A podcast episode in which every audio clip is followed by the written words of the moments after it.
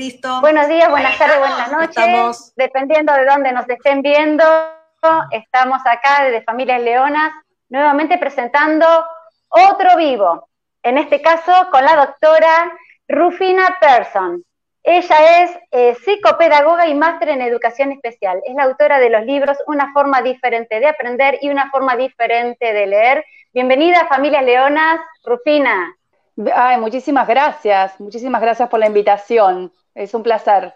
Ah, gracias por el tiempo y gracias por estar Bienvenida. es un vivo patriótico. Así es. Totalmente. Totalmente. Bueno, queríamos saber un poquito más de vos, Rufina.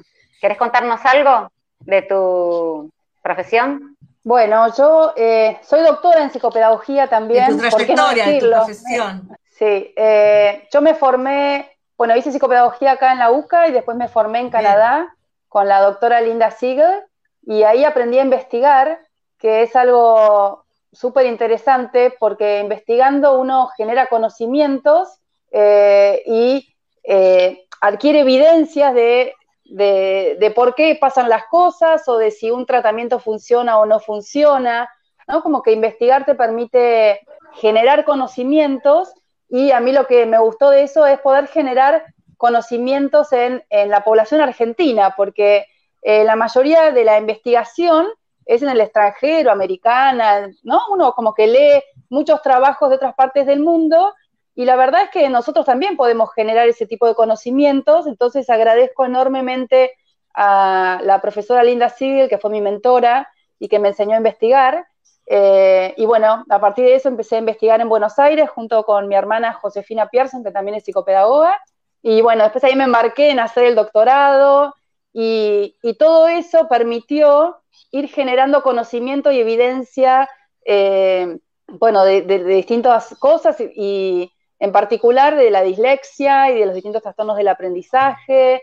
Eh, bueno, la verdad que de manera bastante temprana también hicimos una investigación de cuáles son los predictores de la lectoescritura, o sea, qué tenés que esperar ver en niños de 4 o 5 años que tengan bien o no para saber si van a tener dificultades posteriores y, y eso te permite empezar a enseñar, a intervenir de manera temprana.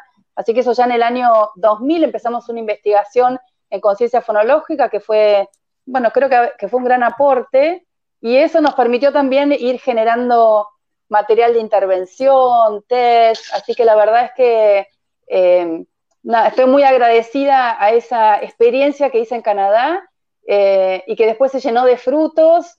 Eh, bueno, también formé el grupo GEL Aprendizaje, somos un grupo de psicopedagogas con las cuales hacemos clínica, investigamos y, bueno, el gel aprendizaje es el que genera materiales de intervención, ¿no? Pero bueno, la verdad es que se genera ahí una, eh, una cosa común de generación de conocimientos y retroalimentación continua que, eh, que bueno, que da sus frutos y se nota mucho en el, último libro, Una forma diferente de aprender, eh, donde ahí volcamos todo lo que como equipo gel aprendizaje este, fuimos este, nada, ganando, conociendo, ¿no?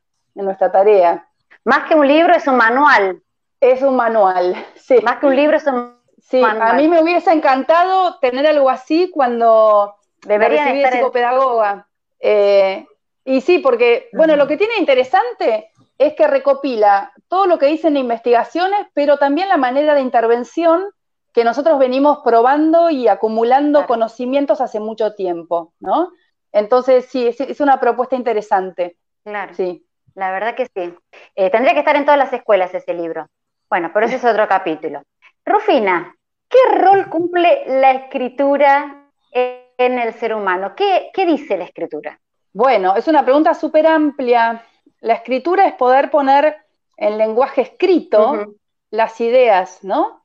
Eh, que uno tiene, la manera de pensar, eh, todas esas cosas que uno sabe organizar a nivel oral eh, es ponerla por, en representación escrita para que otra persona la pueda recibir, en, este, interpretar.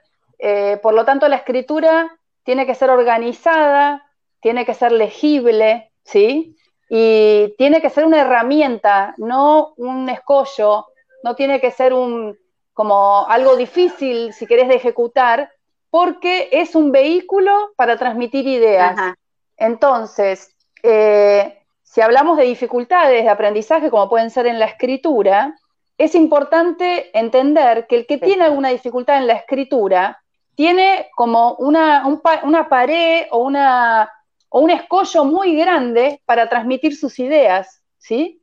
Entonces, eh, si hay dificultades en la lectoescritura, tenemos que darle el medio para que pueda ocurrir eso tan lindo que tiene la escritura, que es poder expresar ideas por escrito, ¿sí? Entonces, por eso se dice que si alguien tiene dificultades en la escritura, no le tenemos que insistir con la cursiva, que es un tema estético, o eh, permitirle que trabaje eh, con una computadora, que escriba en la computadora, porque acá lo importante no es el cómo escribo, sino qué escribo, y poder trabajar en otras habilidades muy importantes de la escritura, que es para quién escribo, con qué estilo eh, lingüístico escribo, o sea, con qué formato, todo eso lo pueden desarrollar y la escritura, bueno, eh, tiene ese, impedimento para los que tienen dificultades cuando tienen dificultades eh, grafomotoras, ¿no? Claro. y desde tu experiencia, ¿qué porcentaje crees que tienen los niños con TDAH como comorbilidad estas dificultades? En mi experiencia no, no le saqué el porcentaje. No le saqué el porcentaje. Nosotros no, hicimos como una investigación, así que no te podría dar un número. Pero eh, hay, uno, hay algunos estudios que hablan de un 20% de incidencia, de un 20 a un 30 que tienen dificultades en la escritura, pero no, no todos tienen disgrafía. La dificultad específica en, la, eh, en lo que es el grafismo se llama disgrafía. ¿Sí? Ahora, ¿qué pasa? También existen más dificultades que no tienen nombre, que es en la escritura en sí, que tienen que ver con el lenguaje, que es en la organización de las ideas, y ahí es donde se hace un poquito más difícil todo. El que tiene déficit de atención, generalmente, además, eh, si tiene alguna de esas cosas, lo que sí tiene siempre es disortografía, porque no presta atención a la arbitrariedad o a la normativa de la escritura, y después también tiene una actitud impulsiva. ¿Y qué le pasa? Omiten letras, aunque no tengan dislexia a veces, con el apuro por escribir, eh, omiten generalmente el final de las palabras. O a veces no separan palabras, o no separan las palabras, te escriben todo de corrido, no hay una separación entre las. Cuando pasa eso, yo me atrevería a decir que es probable que tenga dislexia simultánea, ¿sí? Comórbida. Porque no, el que tiene déficit de atención no tiene por qué juntar las palabras, porque eso es una falla en la eh, discriminación de las unidades del lenguaje, ¿sí? Eh, que tiene que ver con la dificultad más que nada de, o tiene disgrafía o tiene dislexia, ¿sí? O si yo tengo dificultad para encontrar qué sonido, eh, qué letra corresponde a cada sonido, o qué sonido a cada letra, que es la dislexia, o tengo dificultad para graficar cada letra, entonces a veces pasa que juntan las palabras, ¿sí? Entonces, un chico con dislexia, con déficit de atención, el rango de comorbilidad con dislexia eh, está dentro del 30% también, más o menos va por ahí, depende eh, un poquito los estudios. Sí, bueno, es un rango, la verdad que la incidencia este, es bastante alta, ¿no? Y es un error a veces, eh, es un error a veces de los, de los médicos, es un, es un error a veces de los médicos, que es justamente lo que te dice Paula, ¿no? Que eh, te dicen, es parte de la hiperactividad, de la desatención, de la impulsividad, de esto que te escriban todo seguido, y no está bien diagnosticado. Bueno, no, porque eso se llama, eso es una eh, creencia.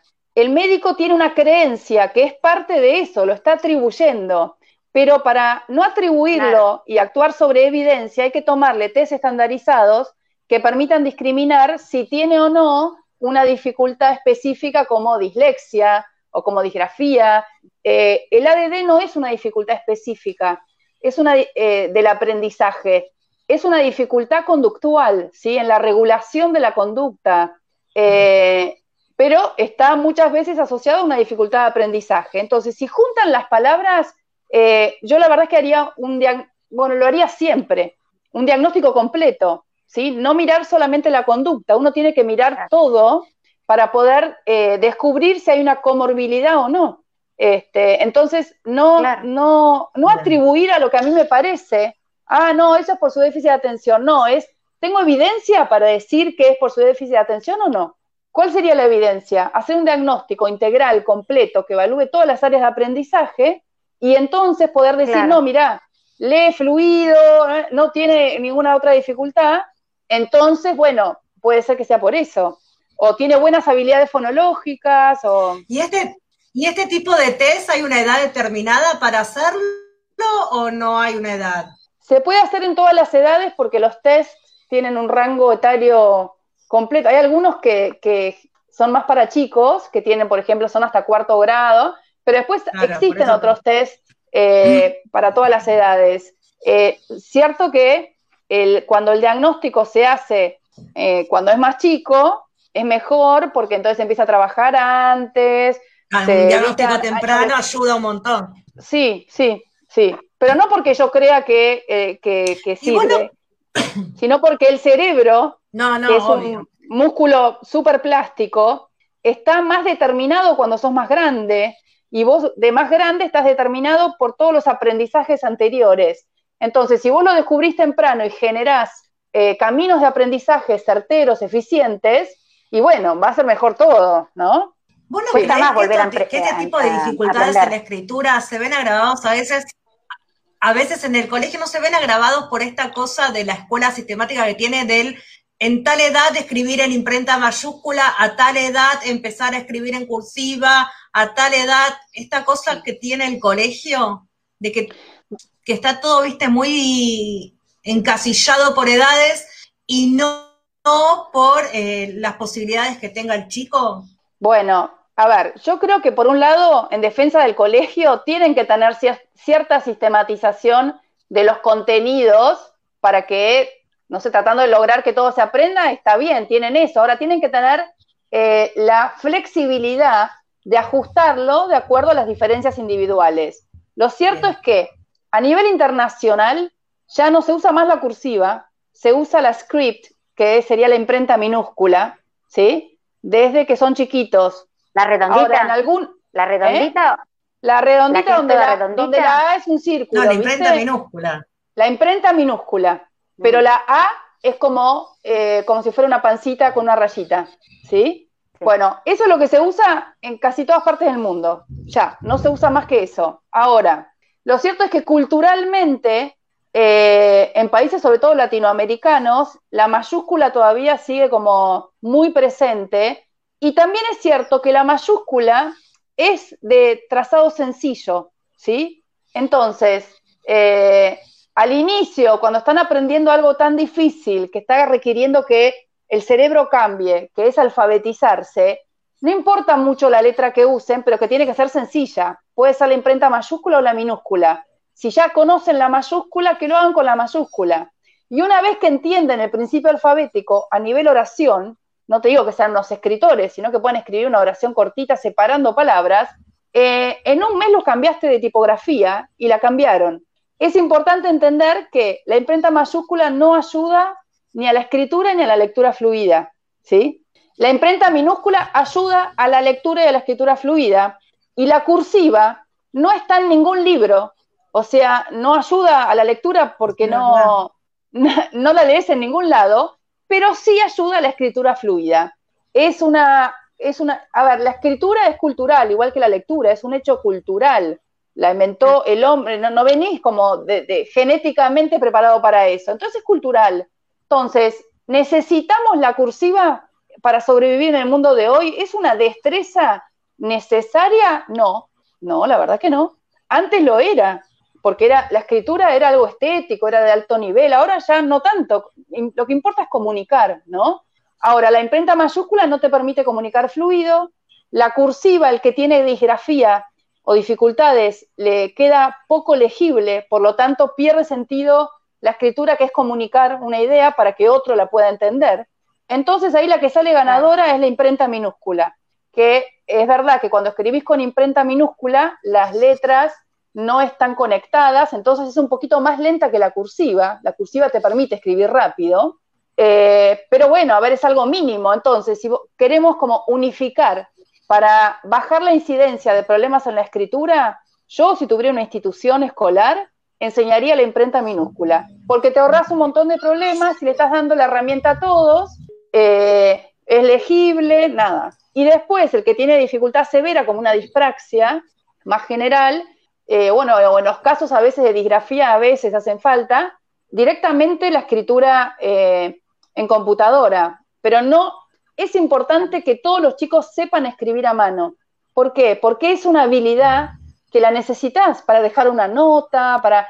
no, y además, porque está demostrado en estudios neurocientíficos que la escritura a mano genera caminos, ¿no? Memoria eh, cerebrales que afianzan lo que es el sistema lectoescrito eh, y bueno, te genera la memoria de ortografía, por ejemplo. La ortografía solamente se, se logra con, con, la memoria de escribirla bien. Entonces, sí hay que, es importante que una vez que el chico entendió el principio alfabético, se le estimule que escriba ortográficamente correcto, sin por eso marcarle la hoja de verdes o rojos, eh, ni hacerle pasar nada, pero bueno, irle manteniendo esa duda ortográfica y, que la que copie poquito, pero como que, entienda que se escribe de una manera, porque, eh, bueno, en español más o menos podés deducir lo que dice, en otra lengua, si no lo escribís bien, no se entiende nada.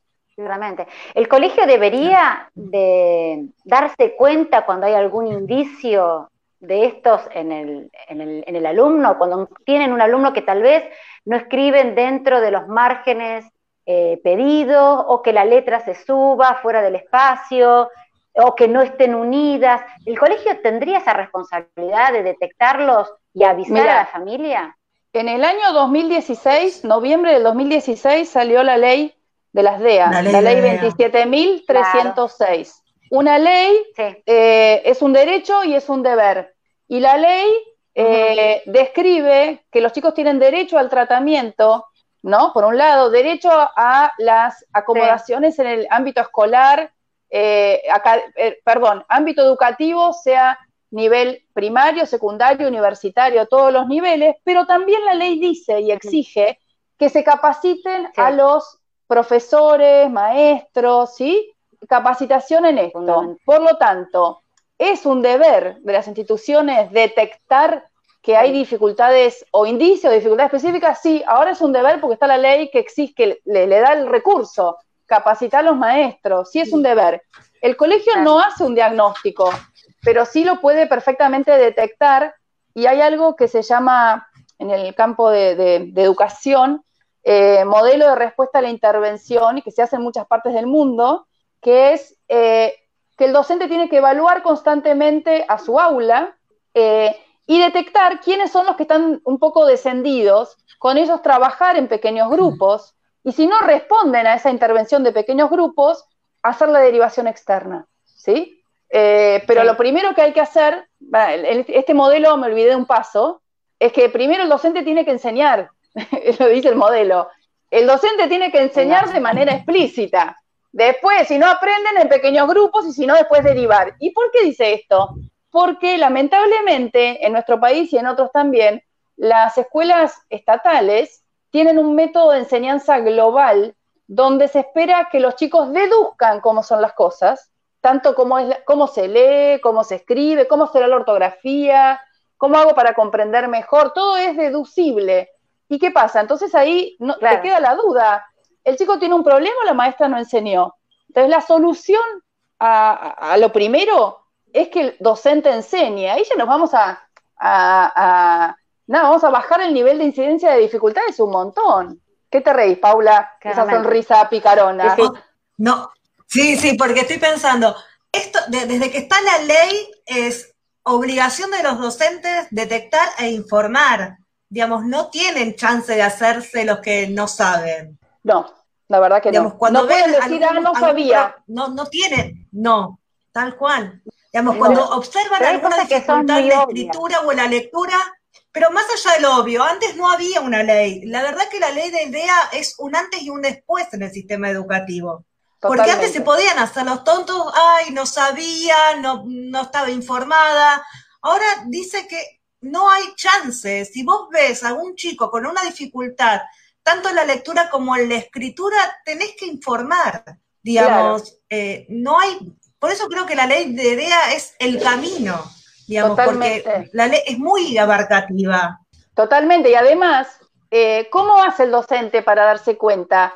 Bueno, tiene que evaluar continuamente a sus alumnos, pero evaluar no es tomarle prueba. Tiene que tener un patrón, eh, como una rúbrica de cómo tiene que ir progresando e ir viendo dónde está y hacia dónde se mueve. Entonces tendría que tener como, eh, como un cuadrito a ver dónde está, cómo avanzó cada uno, ir haciendo, no sé, cada dos semanas ir chequeando, mirando con las actividades que van haciendo cómo está y ahí darse cuenta. Tiene que eh, hacer una práctica reflexiva de su tarea docente, no ir a, dar lo que dice el libro de lengua o el libro de, ¿no? No es, eso no es enseñar, eso es, tengo que llevar a mis alumnos de la mano desde el punto donde los recibo hacia este otro punto que yo tengo que pensar hacia dónde los quiero llevar. Entonces, si el docente sabe eh, cómo están sus alumnos, ¿no? Desde el inicio y hacia dónde los quiere llevar, se va a dar cuenta en un minuto, se llama eso. Hoy en día te digo que está todo como súper estudiado. Práctica reflexiva. Hago evaluaciones, eh, tengo una rúbrica de progreso donde los voy chequeando, donde le muestro al alumno dónde quiero que vaya, a los papás también le puedo mostrar eso. en lectura, por ejemplo, puedo ir evaluando si, si la ve a leer, si, bueno, depende del grado, ¿no? Este, si puede leer de manera expresiva, si, bueno, puedo tener como mis, eh, o una lista de cotejos de, lo que quiero que logre e ir viendo dónde va, este, eh, nada. Y además, otra cosa es que el docente tiene en su casa, en su casa, digo, pues estamos todos en casa, tiene en su clase. estamos todos en casa, ahora sí.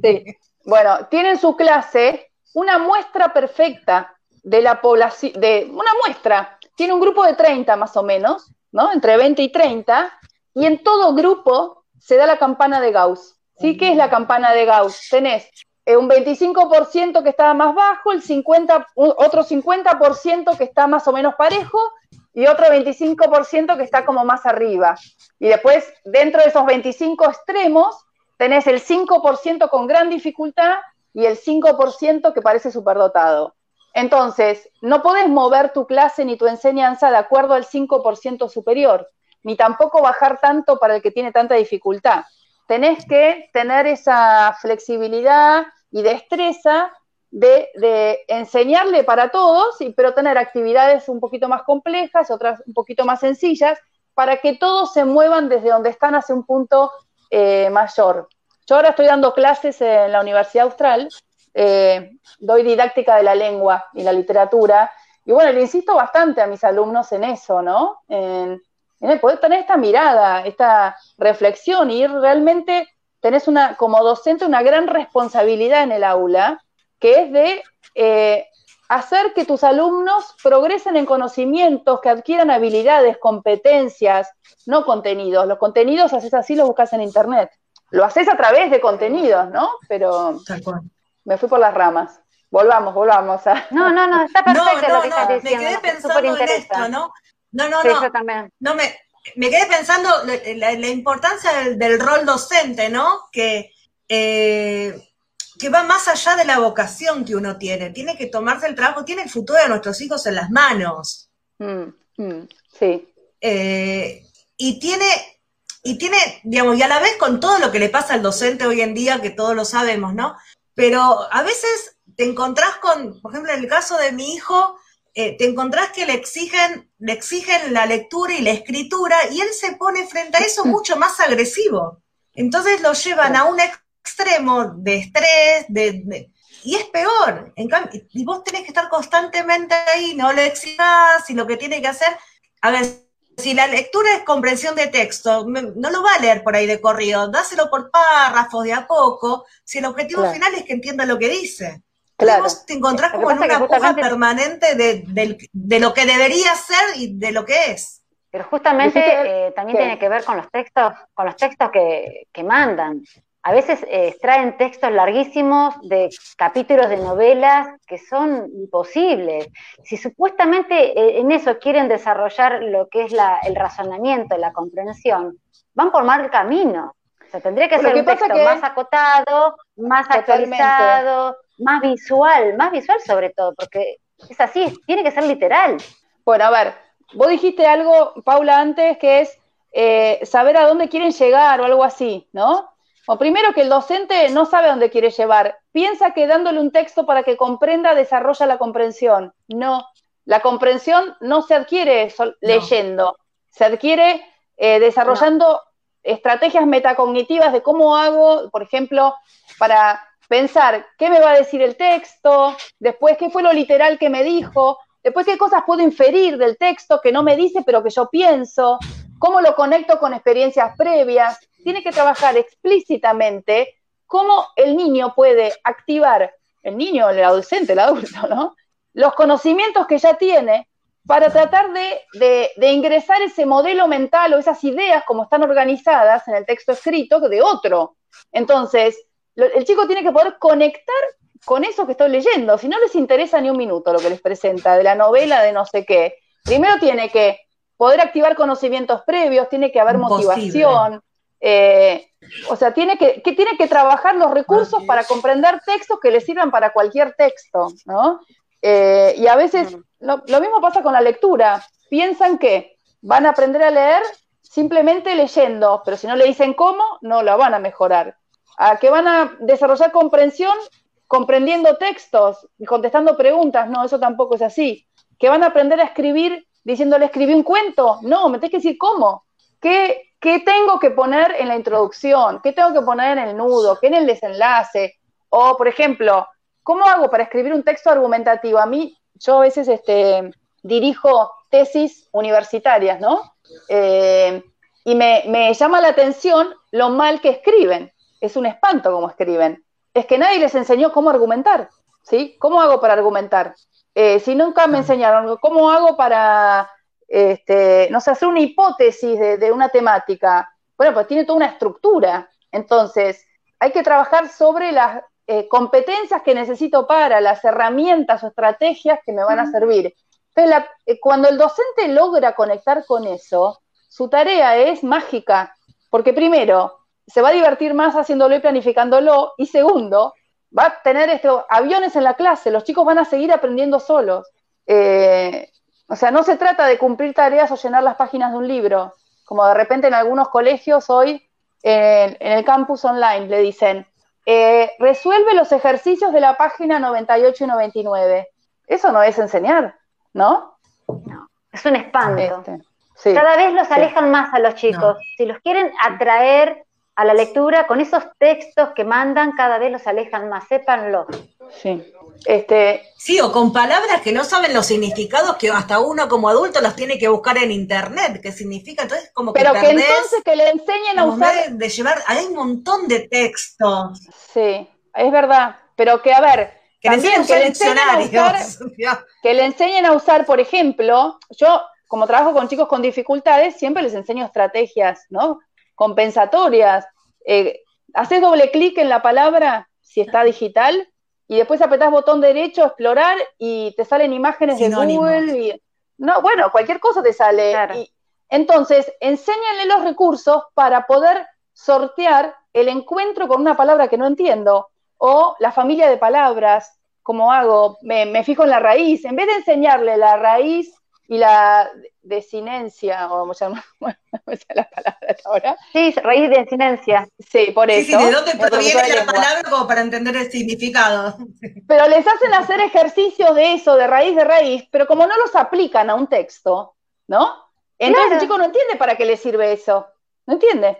Claro, claro. Mm. ¿Y qué podrían, eh, qué herramientas podrían usar en las escuelas para chicos con TDAH? Qué, adecuaciones vos sugerís justamente eh, para escritura en chicos con TDAH? Mira, primero, cuando uno piensa adecuaciones, tiene que pensar dos cosas. ¿Qué le cuesta y en qué es bueno? ¿Sí? Si vos sabes eso, entonces vas a adecuar siempre, nada, si tienes solo, solo TDAH, solo TDAH. que escuchen los docentes, que escuchen, que escuchen. Si tiene TDAH nada más, yo tengo pacientes que solo tienen eso, tiene dificultad para concentrarse de manera sostenida y para conectar ¿no? Eh, escuchar la consigna y conectar con el modelo mental al tiempo que vos lo haces. No te está escuchando, te mira, pero no te está eh, escuchando, ¿sí? Eh, te, está, te oye, pero no. Bueno, entonces, lo primero, consignas cortas, buscar la vista, el hombro, ahora no se puede, pero bueno, grabáselo. actividades cortas, el que tiene déficit de atención es muy hábil, reconectándose, pero no sosteniendo la atención. Entonces, si vos le das actividades cortitas con un pequeño descanso o una tarea distractora en el medio, estás corriendo la liebre para donde ella va, digamos. ¿Por qué? Porque es lo que le hace bien. El que tiene esa atención puede este, conectar con 10.000 cosas al mismo tiempo, pero no con una de manera sostenida. Entonces, ese saltimbangui de cositas se trata de ir extendiendo los tiempos, pero lo beneficia, vas a sacar lo mejor de él si haces eh, actividades cortas. Otra cosa, no conecta mucho y entonces se olvida los pasos para hacer las cosas, se desorganiza porque es impulsivo, quiere ir a lo último rápido, no planifica. Entonces, setearlo y para todo poner paso uno, paso dos, paso tres, ¿sí? Paso uno, paso dos, paso tres. De a poquito. Sí, y a veces también es bueno decirle, bueno, explícame qué es lo que tenés que hacer y cómo lo vas a hacer. Entonces, que el chico tome, y ese es el momento en que reflexiona y después lo hace perfecto, lo hace perfecto. Este, tienen gran oralidad, entonces tomarle oral o eh, ponerle, viste que siempre tienen que estar tocando cositas o pateando el escritorio, o bueno, si te descuidas abre y cierra el cajón del escritorio, no sé, o estás jugando con una pelotita, bueno, eso les permite autorregularse, porque como claro. Eh, eh, tienen como esta cosa de, desatención y de saltar una cosa a la otra, necesitan algo que los regule. Déjalos que toquen algo. Es re importante. Con eso se regulan. Estoy todo el tiempo. Entonces, directamente, lo que hay que hacer es elegir cuál va a ser tu objeto regulador. Entonces, en otros países le ponen en la silla del colegio como una goma para que muevan los pies y eso se regula. Claro, sí, sí. Están las cintas también, hay un montón de, herramientas simples, sencillas, que no necesitas hacer ninguna capacitación. Claro. Pedirle que se quede quieto, pedirle que no vaya a dar la lección con una lapicera en la mano, con una goma, es realmente... No le tenés que pedir que se quede quieto, no le tenés que pedir que se quede quieto, al contrario, déjalo que se mueva, que te hable parado, que te responda parado. Eh, el TDAH necesita moverse porque justamente eh, el movimiento de salud genera dopamina. Bueno, porque se regula. Eh, si vos entendés lo que es el déficit de atención, es una dificultad en la autorregulación, tanto del impulso interno como de los estímulos externos. ¿Tiene dificultad en la vía externa? Es que si se mueve, es que si se mueve te está prestando atención. Sí, probablemente. sentite contenta que te está prestando atención porque se está moviendo, porque te está... Totalmente. Fluye mucho más. Sí, y lo que tenés que hacer es no le hables por más de tres minutos. Tenés que hacer que él esté activo, ¿no? Como compartir la tarea. Porque si vos le entras a hablar, él se te fue porque no tiene atención sostenida. Entonces, consignas cortas, en la casa no le des, en la casa y en el colegio, tres órdenes consecutivas. Eh, por ejemplo, subrayá los sustantivos de verde, los adjetivos de, de rojo, ya está, se perdió. Te va a subrayar cualquier cosa, sí, lo subraya, pero no. Subrayá los sustantivos de azul, que lo haga. Ahora subrayá los adjetivos de verde, ¿no? Que lo haga. Sí, paso por paso. Y después, otro tema que tienen los que tienen déficit de atención es que le, a nivel de la conducta les cuesta un montón construir esa imagen interna de sí mismos. Entonces, ¿qué pasa? Eh, el que tiene déficit de atención vive en eterno, presente. No recuerda lo, anterior, o sea, el pasado, y como no recuerda el pasado, como que no aprende para el futuro. Te voy a decir, pues esto se lo expliqué ayer, pero ¿cuántas veces le dije que no patee el escritorio que me lo va a terminar rompiendo? ¿No? Eh, viven en un eterno presente, por eso son siempre alegres y felices, porque no se acuerdan del reto que le hiciste hace una hora. ¿sí?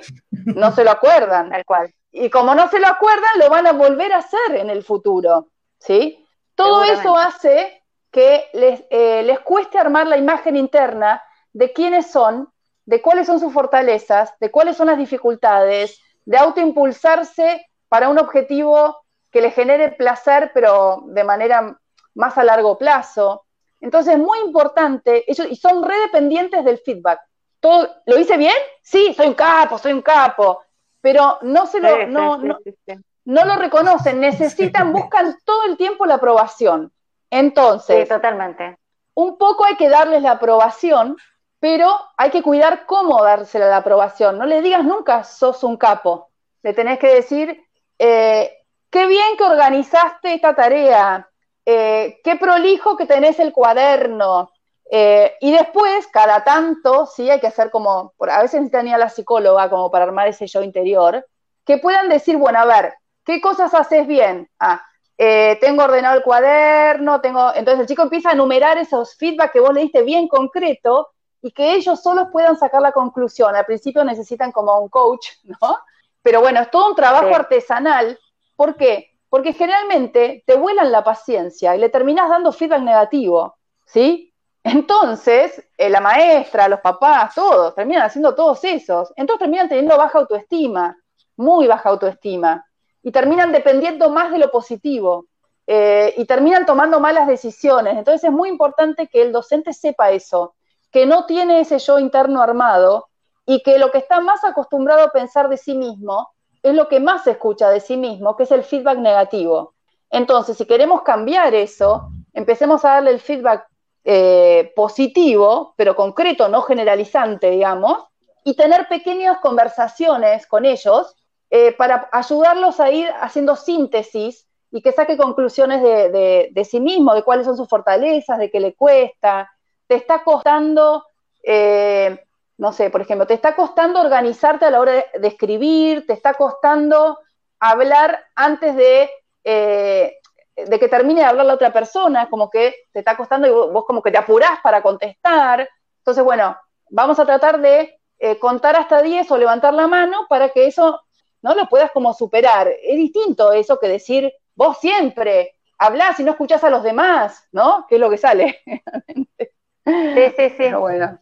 Bueno, también, establecer, establecer alguna seña. Eso nosotros le decimos a las maestras que establezcan una seña que, bueno, indique justamente ahora no podés hablar o ahora sí podés hablar. Claro. Que a veces es mucho mejor que dar todo ese discurso de que otra vez te dije que no interrumpa, etcétera, etcétera, que no llega a buen puerto seguro. Bueno, pero para que tengan esa seña tiene que haber como un plan tiene que haber un plan de algunas metas, de qué batallas luchar. No se luchan todas las batallas, ya lo sabemos, ustedes lo deben saber. Hay que elegir cuáles batallas. Vamos a hacer en esto y las otras algo como que no existen. Lo que pasa es que, bueno, te llaman una vez y te dicen, está interrumpiendo, me interrumpe la clase. Entonces vos le preguntas, muy pocas mamás se atreven a decir, ¿y qué haces para que no te interrumpa? Entonces, justamente hace todo lo que no tiene que hacer el docente. Casualmente siempre cae en la misma. Entonces, bueno, ahí es cuando nosotros sugerimos de repente qué es lo que nos funciona más en casa, porque que interrumpan en el colegio no quiere decir que no interrumpan en casa, eh, porque bueno, es la novedad en el colegio, pero no, en casa también lo hacen, lo hacen en, todo momento. Pero ¿cuál es la novedad? Pregunta. ¿Cuál es la novedad si tiene déficit de atención? es que te diga ah, eso, es decir, que no es como que me digan, no, eh, está leyendo muy mal, está leyendo mal, y le digo, pero si tiene dislexia, eso es lo que le cuesta, eso es lo que le cuesta. No, pero no, no se queda quieto, no se queda quieto. No, se, va a quedar quieto, le digo yo, no se va a quedar quieto, no se va a quedar Nosotros Decimos, eh, eh, le llamamos la atención nuevamente porque lo hemos observado que no se queda quieto, y abajo nosotras, no se queda quieto porque tiene TDAH con hiperactividad. y siempre respondemos lo mismo. Pero bueno, pero tiene que, ver con la tiene que ver con la estigmatización de los síntomas. Tiene que ver con la estigmatización de los síntomas. Esta cosa permanente de, eh, de exponerlos. No solo frente a sus padres, que ya lo sabemos, sino también frente a sus compañeros muchas veces. Son calificados los síntomas. Hacerlos leer en voz alta frente a los compañeros muy cruel. Eh, frente a sus compañeros. Para nuestros hijos a veces es, es cruel. Y, los nervios y exponernos a esos a veces eh, genera ataques de ansiedad, de bronca, bueno, como, como querer cumplir también, porque son Lo único que hacen con eso es visibilizar, darle visibilidad a las dificultades, nada más. Entonces, eh, pero dañan totalmente la, la autoestima. de quién? ¿A las dificultades de, quién? De los chicos. no, el docente ya sabemos, lo que está haciendo es un de terror, que está haciendo visible y exponiendo las dificultades del chico, lo está, está haciendo que se le baje la autoestima y que quiera ser invisible en todas sus capacidades que nunca, nunca van a salir a la luz. El docente tiene que buscar la manera que aprenda con sus fortalezas, tratando de saldar y acomodar las cosas en las áreas que tiene dificultad. Entonces, tiene dificultad para quedarse quieto, dejarlo de amular un poco, charlar entre todos, que a él le cuesta quedarse quieto, en alguna cosa pedirle que se quede sentado, que haga un poco de esfuerzo, pero en todo no se puede, y tomarle oral o hacerlo participar eh, oralmente, ¿no? tengo un paciente que tiene déficit de atención y es muy inteligente, y la maestra me decía, no, en clase no sabes, es excelente participando, pero bueno, no me está entregando las tareas, hace como, escribe poquito, lo mínimo indispensable, y en la clase cuando habla, habla y dice todo, muy, y le digo, bárbaro, le digo, haz lo que, evalúalo en clase, le digo, eh, al escribir, escribe lo que puede, que le da su atención sostenida, porque encima no está tomando medicación. No, acá no se trata de medicar a todos para que el docente pueda hacer las cosas que el docente quiere hacer. Un plan el se Trata de, se trata de ver a este chico, está en un nivel como para darle una medicación, algunos la necesitan, pero bueno, el docente tiene que entender cuáles son sus dificultades de base, para eso se tiene que formar, y cuáles son las herramientas que tiene para hacer lucir sus fortalezas y que mengúen y saldar un poco las áreas de dificultad. Tal cual. Y si empezaran por los puntos fuertes de la criatura, a trabajarlos y después bajaran, sería también una buena herramienta. Lo que pasa es que no los conoce. Peor. No los conoce a los es una costumbre que tiene el sistema educativo de empezar siempre por lo peor. ¿eh?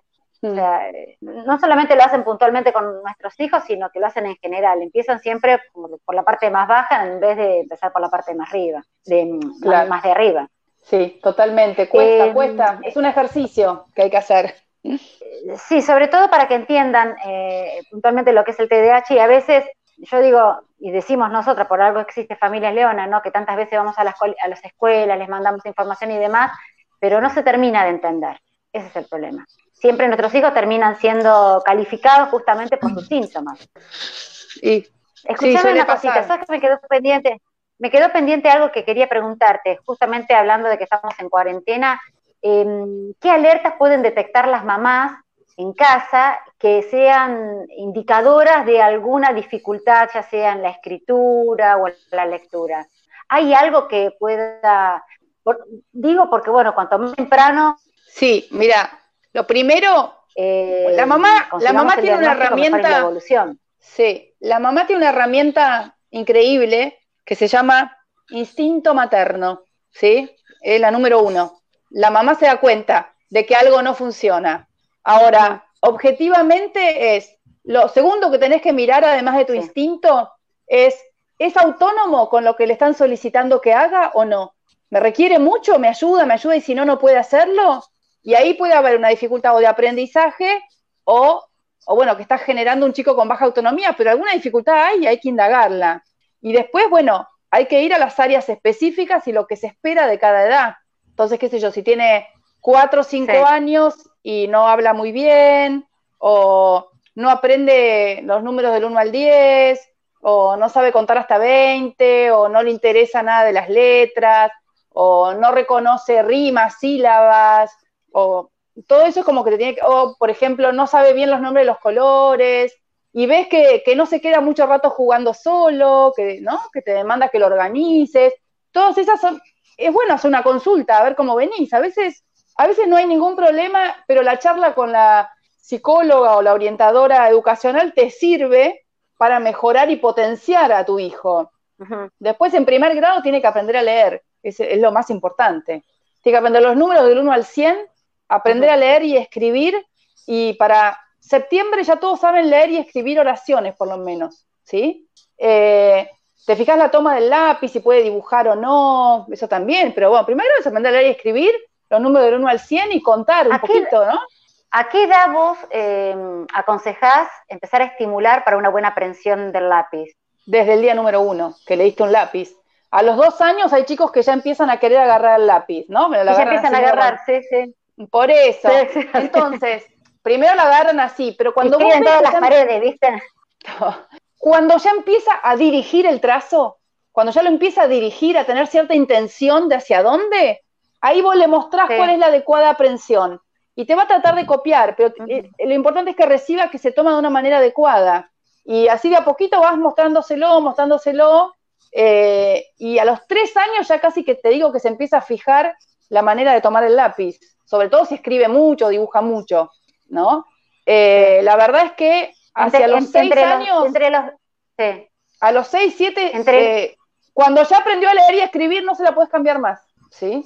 Por eso las terapistas ocupacionales trabajan sobre eso en edad más temprana, antes de que termine de, de desarrollarse el sistema nervioso que se fija más o menos entre los 6 y los 7 años. Después se te hizo esa memoria neuromotora de agarre del lápiz y de trazado, que es dificilísimo sacar, casi imposible. ¿Qué vas a hacer? Podés llegar a lograr que lo tome bien cuando vos lo mirás, pero cuando lo dejaste de mirar, vuelve a como le resulta más cómodo. Entonces eso es importante mirarlo.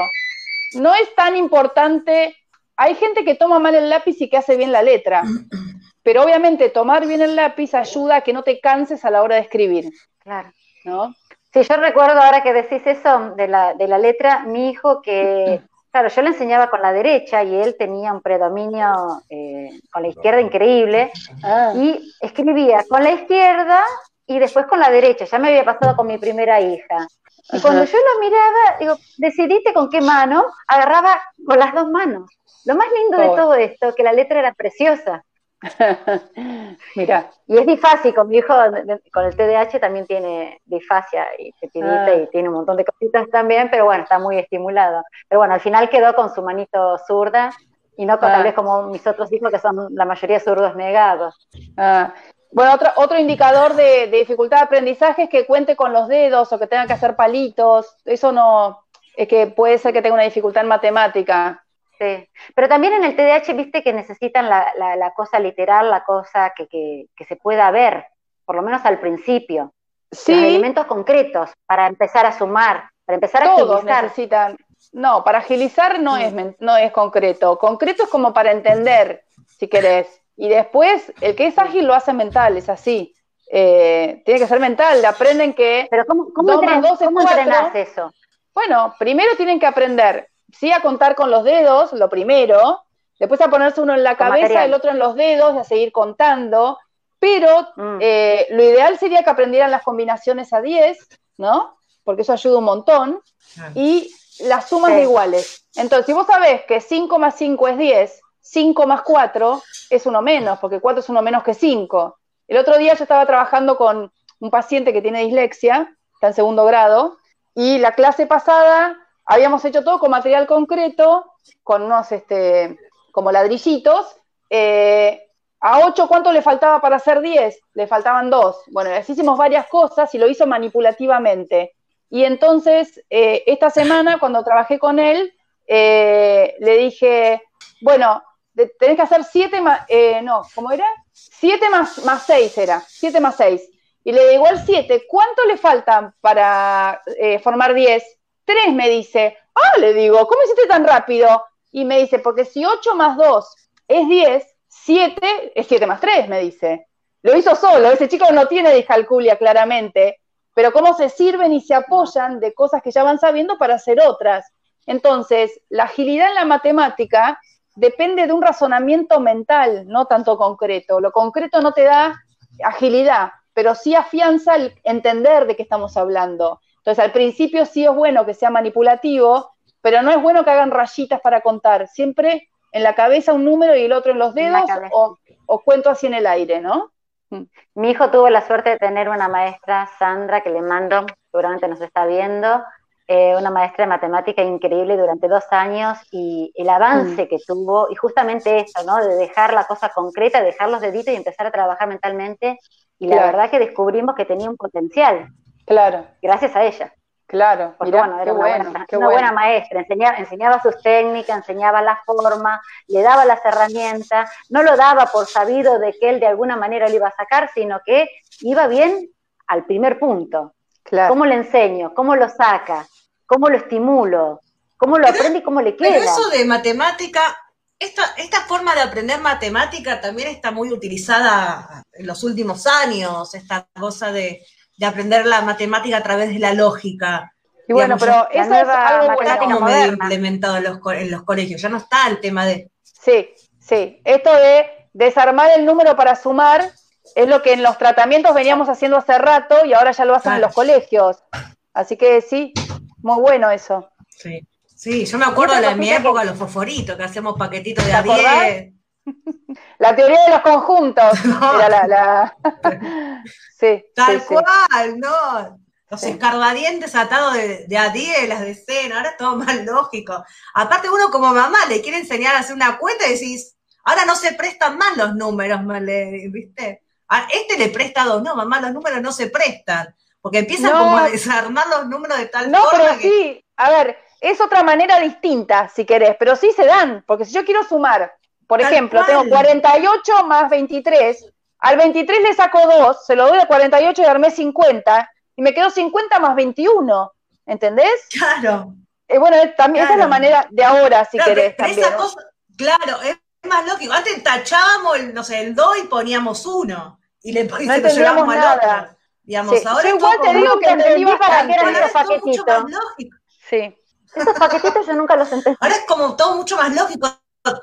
Y soy buena en matemática, ojo, pero, ¿eh? digamos, es como que te... Sí, yo lo que nunca Igual entendí... que esto de estudiar las tablas de memoria. Sí, estuvo, era bueno, te digo.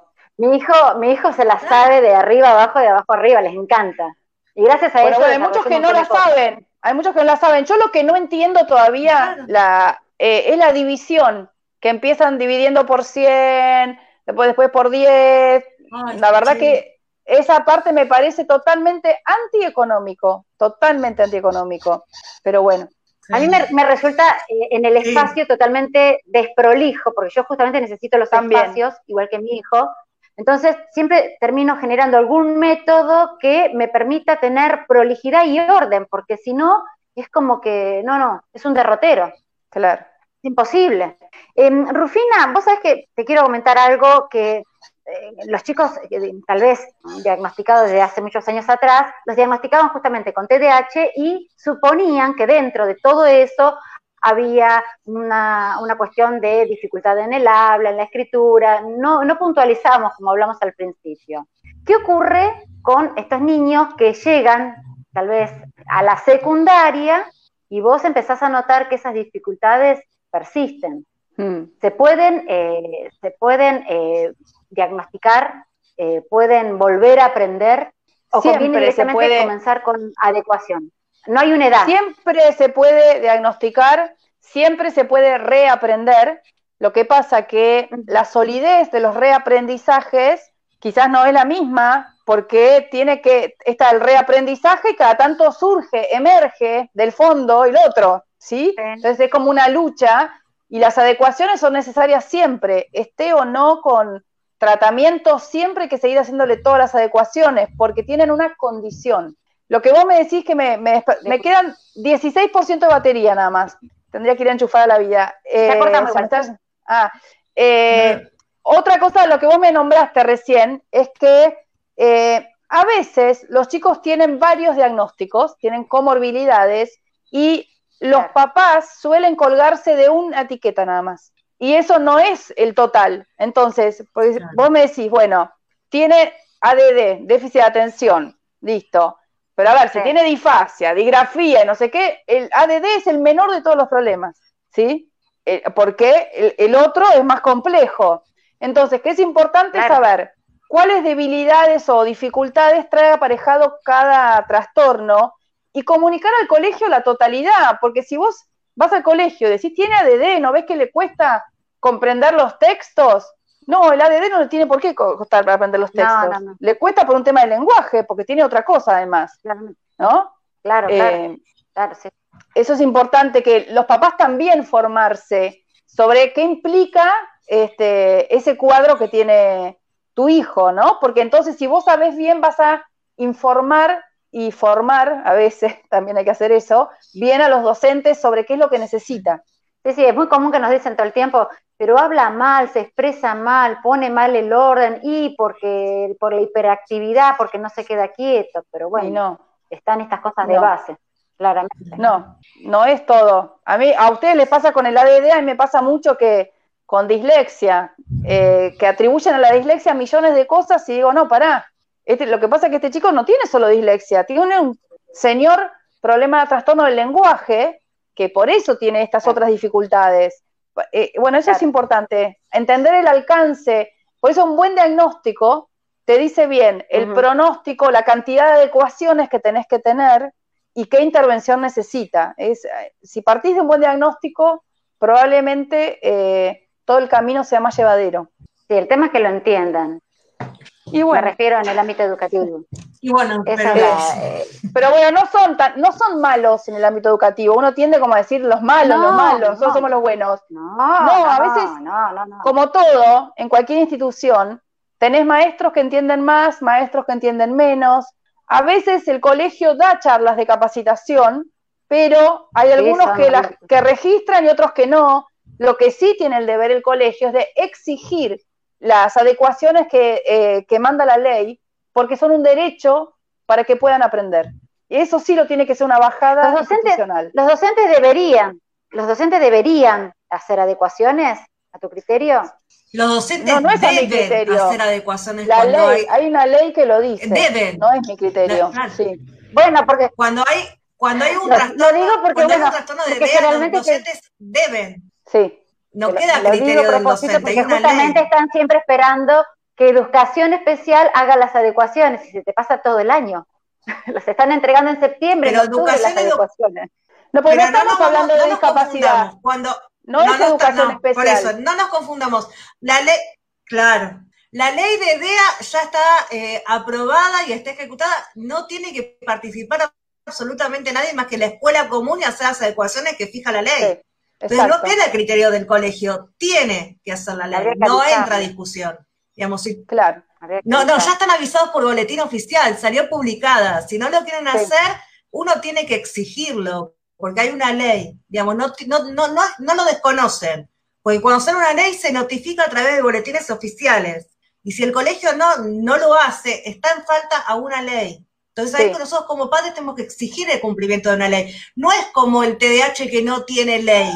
Entonces no podemos, pues, digamos, entramos y agarramos la resolución 311 y otras cosas, que nos va como acomodando. DEA tiene ley y no se pueden hacer los tontos, digamos. Exacto.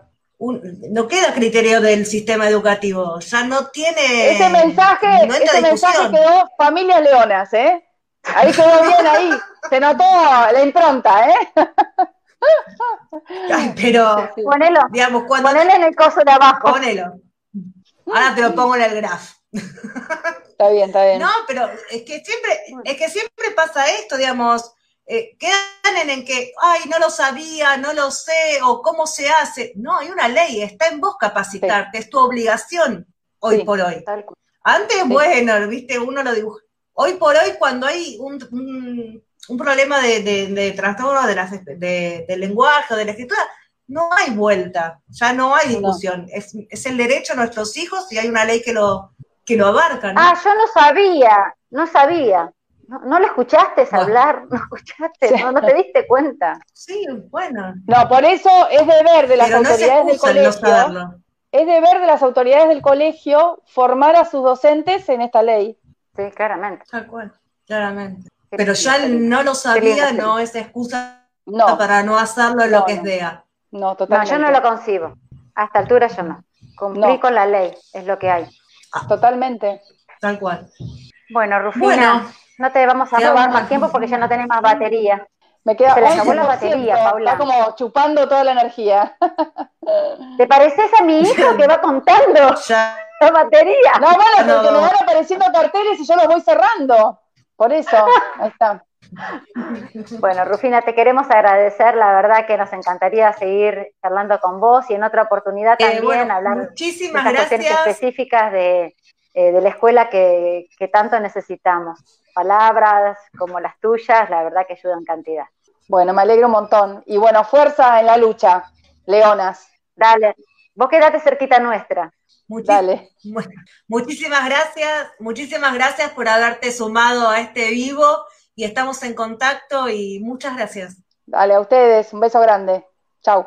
Chau, Rufina, gracias, que tengas un lindo día. Chau, chau. Hasta luego. Chao. Seguimos a través de nuestras redes, Facebook, Instagram y Twitter como Familias Leonas TDH.